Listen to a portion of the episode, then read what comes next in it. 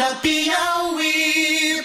Olha, nós estamos recebendo aqui no estúdio o secretário de governo, Osmar Júnior. Está aqui conosco o secretário, que vai conversar a respeito da- dos primeiros passos aí pós formação do primeiro escalão do governo Wellington Dias. Está se formando aí lentamente, está dando passo. Oficialmente é o primeiro, né? Oficialmente é o primeiro, né?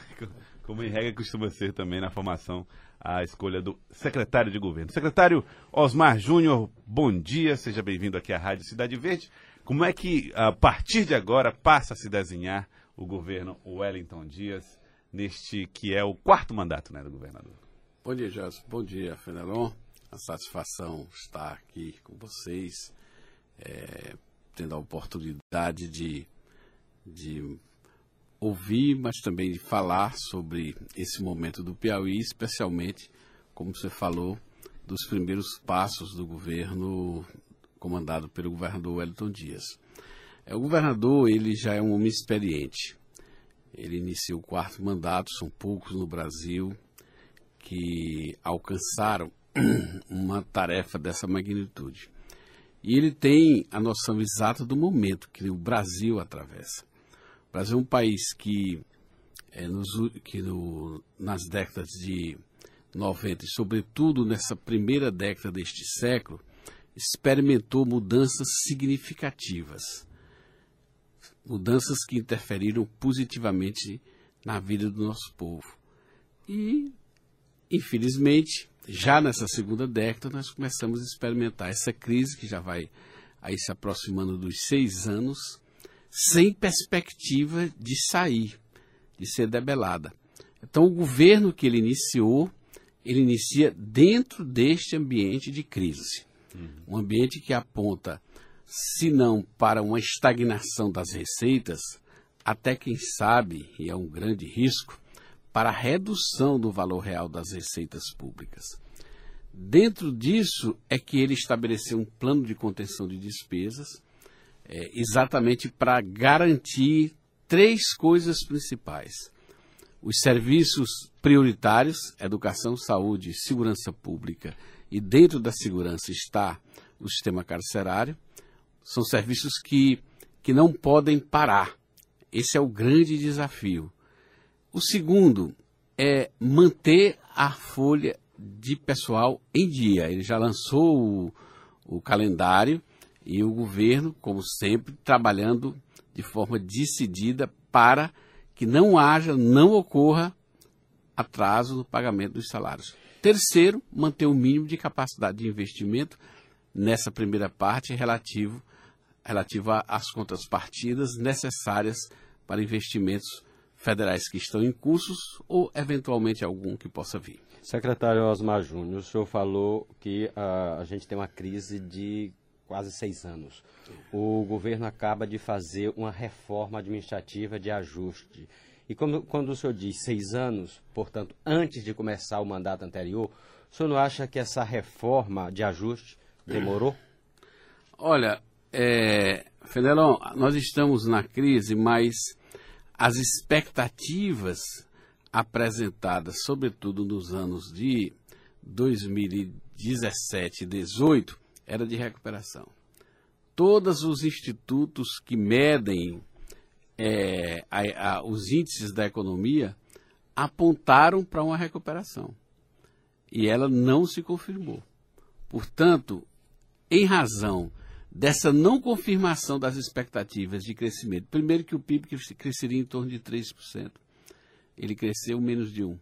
Depois que ele cresceria aí entre 3, caiu para 2,5, caiu para 2, vamos- agora terminou em 1, 1,1. Portanto, ele agora está se prevenindo, porque o, o- a primeira previsão para 2019 apontava 2,5. Já está em menos de 1 diante desse fato é que ele percebeu que não haveria, ou poderá, não é que não vai haver, mas poderá não haver o crescimento. E ele já está contando com isso. Nas vezes anteriores, ele não, praticamente todos os administradores contavam que haveria uma recuperação da economia. A gente tem tido críticas a essa reforma e algumas vindo de aliados. Por exemplo, o próprio progressista de Ciro Nogueira tem criticado dizendo, ou do PSDB, como ou do desculpe, Luci Silveira não é PSDB, é, é progressista também, é, é, tem feito críticas dizendo que essa, essa reforma foi muito tímida. Uhum. O senhor acha que ela poderia ter ido um pouco mais adiante? Olha, é, cada pessoa, cada cidadão, cada liderança, cada partido tem a sua própria visão, tem, tem a forma como ele encara a, a vida e a, a, a postura administrativa. No entanto, essa foi a reforma possível de ser feita. Possível de ser feita, e eu, que já tenho também uma certa experiência na vida pública, acho que é, é pouco provável que, se, que algum administrador conseguisse reduzir mais do que o que foi reduzido. Isso surpreende se você levar em conta que a crítica partiu de aliados? Olha, é natural que haja o debate. A nossa coligação ela é uma coligação muito ampla e também bastante heterogênea. O que é que nos uniu? O sentido de defesa do Piauí. Em face da crise, da, sobretudo do que ocorreu com a cassação do mandato da, da presidenta Dilma. Isso afetou as relações com os estados, especialmente com o estado do Piauí, e essa união foi no sentido de proteger o Piauí, proteger de qualquer é, medida que viesse a ampliar as dificuldades que nós já estamos vivendo hoje.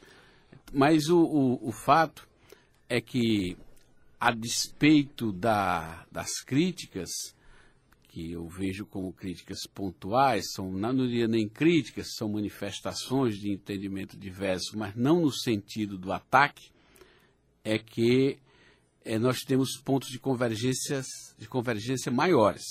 E é isso que nos mantém, e eu acredito que nos manterá unidos. Uhum. Estamos conversando com o secretário de governo, o secretário Osmar Júnior. Secretário, é, nessa crítica, durante uma parte dessa crítica, o, o, o, senador, presidente do Progressistas, Ciro Nogueira, chegou a dizer que no dia que o Progressistas chegar ao governo vai mostrar o que é austeridade.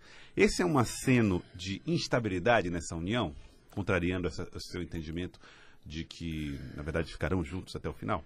Eu acredito que qualquer partido tenha a pretensão, o sonho de um dia alcançar o comando maior do Estado, do país penso ser esse o sentido da manifestação, é que o progressista gostaria, pretende, vai trabalhar para também, como outros partidos, o PT, o PMDB, é, é, o PSB, já dirigiram recentemente e outros que dirigiram lá para trás. Eu encaro dessa forma. Agora, como o progressista agirá na oportunidade em que dirige o Estado, nós só vamos saber lá. O, isso se chegar, né? Você está levantando dúvidas sobre. Não, Não. é a, é a pra, o, nós estamos aqui é, diante de um doutor é, é, Fenelon que sabe que a prática é o critério da verdade. É, discurso é uma coisa, prática é outra, né? Treino é treino, jogar jogo.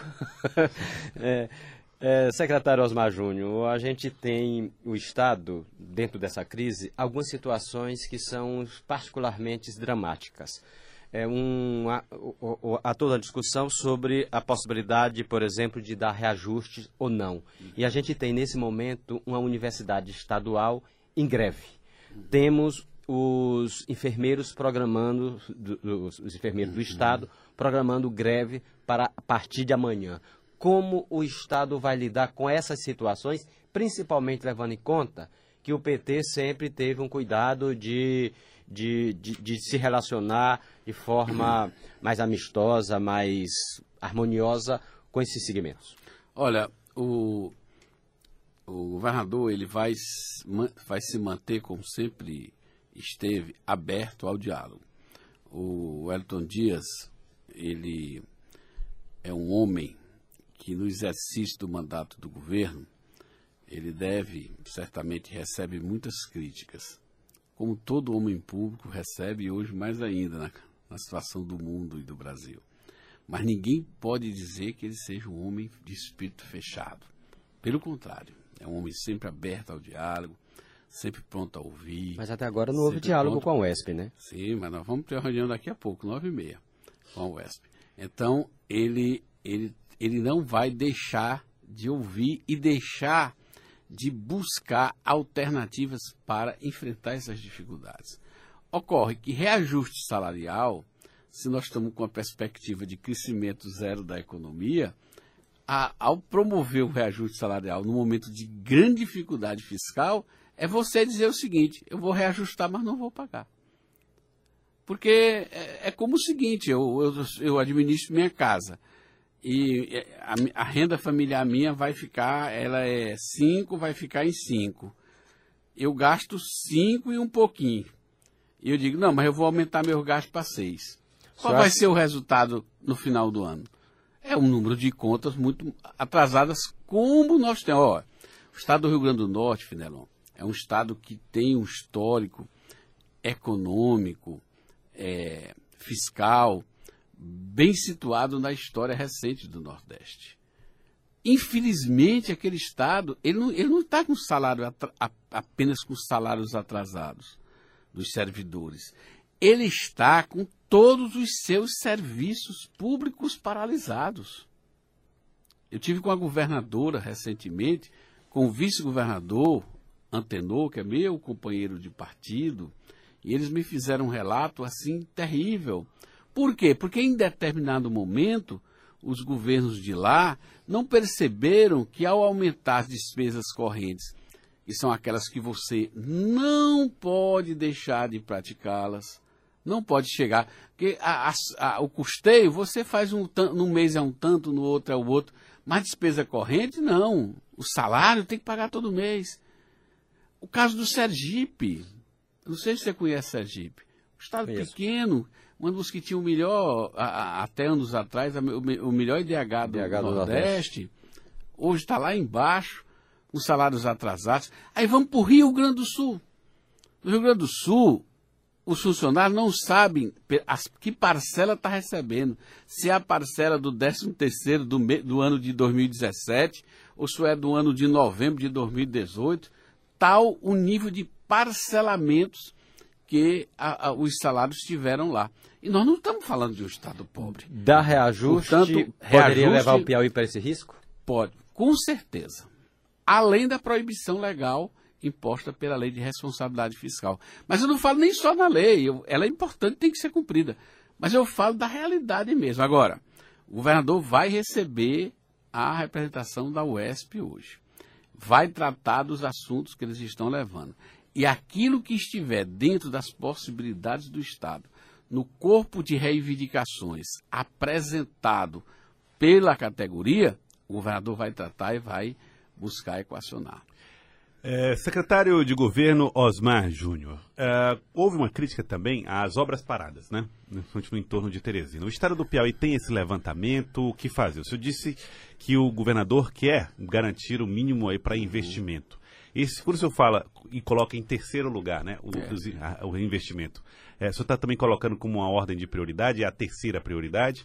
É, e quando é que nós vamos chegar a esse nível de conseguir economia a ponto de retomar esses investimentos e essas obras em paralisia? Olha, nós temos aproximadamente 1,2 bilhões de reais contratados com o governo federal, seja através do AGU, seja através de empréstimos de, é, e de empréstimos. O fato é que o andamento dessas obras, ela, o andamento tem sido muito afetado pelas crises que a administração pública, sobretudo a federal, é, experimentou nos últimos anos. Eu vou dar aqui dois exemplos. Primeiro, eu vi uma matéria hoje sobre a saída sul de Teresina, BR-316. Realmente é um caos. É um caos aquilo, uma dúvida, eu uso muito aquele trecho da estrada, eu sei o que é aquilo. E, a, e, a, a, o governo tem recursos em conta para continuar a obra. A batalha jurídica que o governo tem travado é muito grande.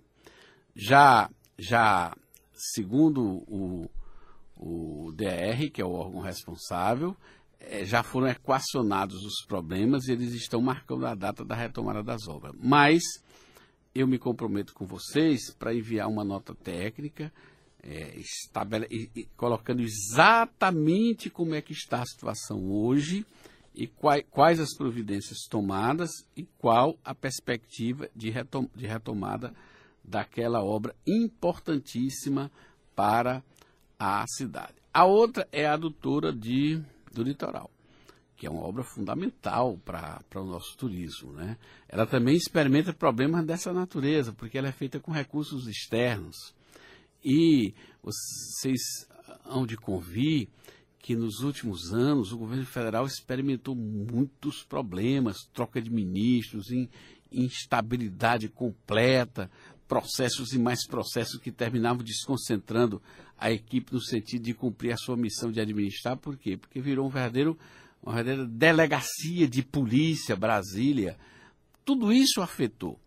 Mas eu, eu vou, é, por ordem do governador, é, executar um levantamento de todas as obras que já têm contrato, que já têm recurso, para que seja apresentado esse cronograma à população. O fato é que, infelizmente, nós temos um.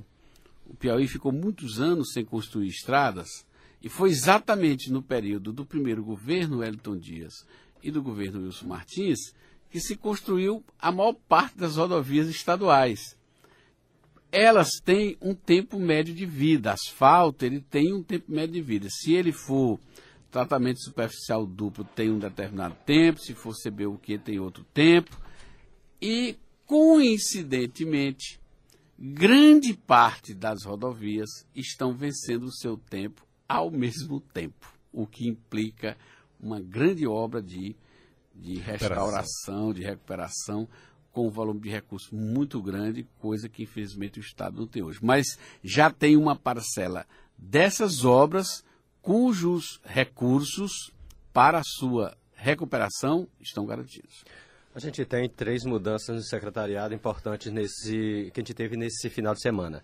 Secretaria de Governo, o senhor assume, Secretaria de Segurança, o deputado Fábio Abreu assume, e a Secretaria de Educação, Educação que Ellen Gera também assume. Quando o governo acaba de montar o, esse, esse novo staff? O governador declarou ontem que o seu a sua vontade é que ao longo do mês de abril a equipe esteja já completa e em plena atividade. Isso vai dar para acomodar a sede dos aliados? Porque todo mundo quer um pedaço maior e, e ficou menor o governo? Olha, o, a nossa coligação, de fato, é uma coligação muito ampla, heterogênea também, na sua.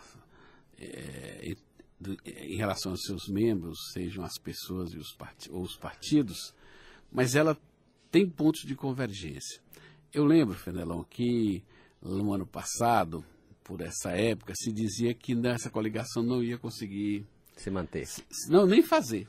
Não dava, porque não dava. Quando for sentar a mesa aqui, não vai caber todo mundo, vai ser confusão, vai espirrar gente. E ela conseguiu.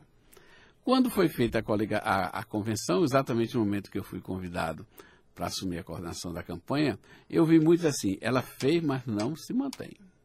Isso aí a campanha vai ser uma guerra, vai ser uma disputa, vai chegar lá aos pedaços. Ao contrário, ela chegou extremamente unida. Unida ao ponto de eleger não só o governador, mas os, os deputados, é, os dois senadores. Só não elegeu os dez deputados federais porque houve uma mudança, da lei, senão teria é. eleito os dez deputados federais. Então ela, ela se manteve. Agora, eu acho que ela vai se manter. É claro, por que isso? Porque ela tem os pontos de convergência entre os integrantes dela são maiores do que os pontos de divergência. Então, há uma tendência na física né, do maior atrair o menor. E isso faz com que lá dentro essa convergência que é maior suplantar as, as diferenças, as divergências. É claro que nós vamos ter muito debate, vamos ter muitas opiniões, vamos ter choques também, mas isso é natural na vida. O importante é que o governador Wellington está apresentando, apresentando o que ele, eu, ontem eu eu estava fazendo uma última análise do, da minuta do decreto, que é o pacto de gestão, que vai ser assinado com todos os os gestores, certo? Exatamente estabelecendo as linhas de trabalho e a, a, o programa básico de cada órgão e o governo vai se pautar no sentido de cumprir, de que esse pacto seja cumprido, independente de onde venha, a, a quem esteja ligado, a que partido, secretário, a secretária ou dirigente de órgão. O que vai prevalecer para o governador é a tarefa que aquele gestor tem para cumprir na É a condição. meta. É a Exatamente. meta, né? É, é, secretário Osmar Júnior, para a gente ir finalizando, o senhor vai já conceder entrevistas também à TV Cidade Verde, é, ah, como é que o senhor tem avaliado o cenário nacional na relação com o Nordeste? Esse é outro ponto preocupante. O senhor falou que a expectativa é de queda de receita, ah, ou, ou se trabalha com, essa, com o pior dos cenários para tentar é, é, tirar frutos do melhor dos cenários. Mas é, em relação a essa, esse diálogo Nordeste com o governo federal, o senhor tem otimismo em relação a isso? Olha, nós temos uma missão é, constitucional, institucional. Portanto, ela será feita com base na Constituição e na condição da instituição que é o governo do Piauí, que é o governo federal, como são os outros governos e as prefeituras.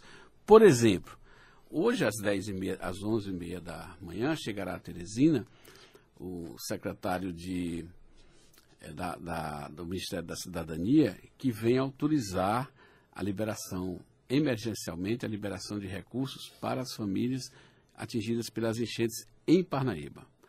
Isso lá teve uma audiência, o- solicitada pelo deputado federal Flávio Nogueira. É, o, o governo tá cuidando, cuidou da, da, da parte legal e hoje em, Pa- em Paraíba vão ser entregues, é, já tem três carretas de alimento que chegaram lá, de emergência para aquelas famílias. Isso é uma relação direta entre as duas esferas de governo. Portanto, está ocorrendo. Recentemente, o governo ele fez um. O Estado recebeu um financiamento na área do, da modernização da fazendária, com o aval do Ministério da, da Economia, sem nenhum problema. Certo? Então, nós precisamos ter essa relação. O que, que nos preocupa? É a falta de previsibilidade. Isso é, que- isso é que nos preocupa. Porque a gente não sabe como é que o presidente vai agir. Um dia de um jeito, outro dia de outro. Tem um clima interno no governo muito complicado. Eu estive agora no Ministério da, da Educação. Por quê? Bem, você escolheu bem, né? Mas é porque o, Queria saber de tensão, de como é mas, mas veja, o Falta problema, de previsão é ali. o problema é grave. Ó, foi feito um programa chamado Pro Infância, Pro Infância para financiar creches para educação infantil no Brasil todo. Foram firmados 3.200 contratos, 3.200 contratos com municípios, vários no Piauí. E desses 3.200, t- mais de 3 mil não conseguiram ser concluídos. E agora esses municípios estão todos inadimplentes. Não vão receber recursos do Ministério da Educação. Você imagina, na dificuldade que nós temos, se a gente tiver metade dos municípios do país sem receber recursos do Ministério da Educação, Complica, né? é uma complicação muito grave. Eu estava lá tratando disso, mas saí de lá assim um pouco preocupado, porque no final do governo passado, em dezembro, teve uma reunião no TCU com o Ministério e com a representação dos prefeitos, tentando equacionar, e quando eu chego lá, três meses já de governo, eles não têm nem ideia do que vão fazer. Só que a- a- os municípios já estão sendo inscritos no, no- no- cadastro de inadimplentes. A partir do momento, eles estão fora. Então, é uma situação grave que precisa de uma solução. Essa razão que me levou lá, em nome do governador Wellington, ao, Ministério, tentando encontrar um caminho para resolver esse problema. Eu queria agradecê-lo, vice-governador. Olha, olha. É. Secretário de vezes, né? governo. Duas vezes ele foi. Ele foi duas vezes, então. Daí o, o, o, O vício. o vício.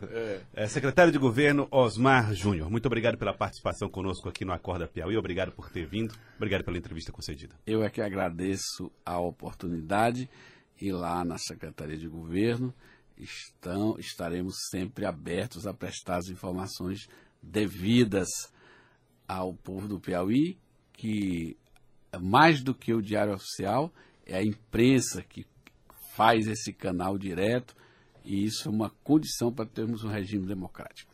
Muito obrigado, secretário Osmar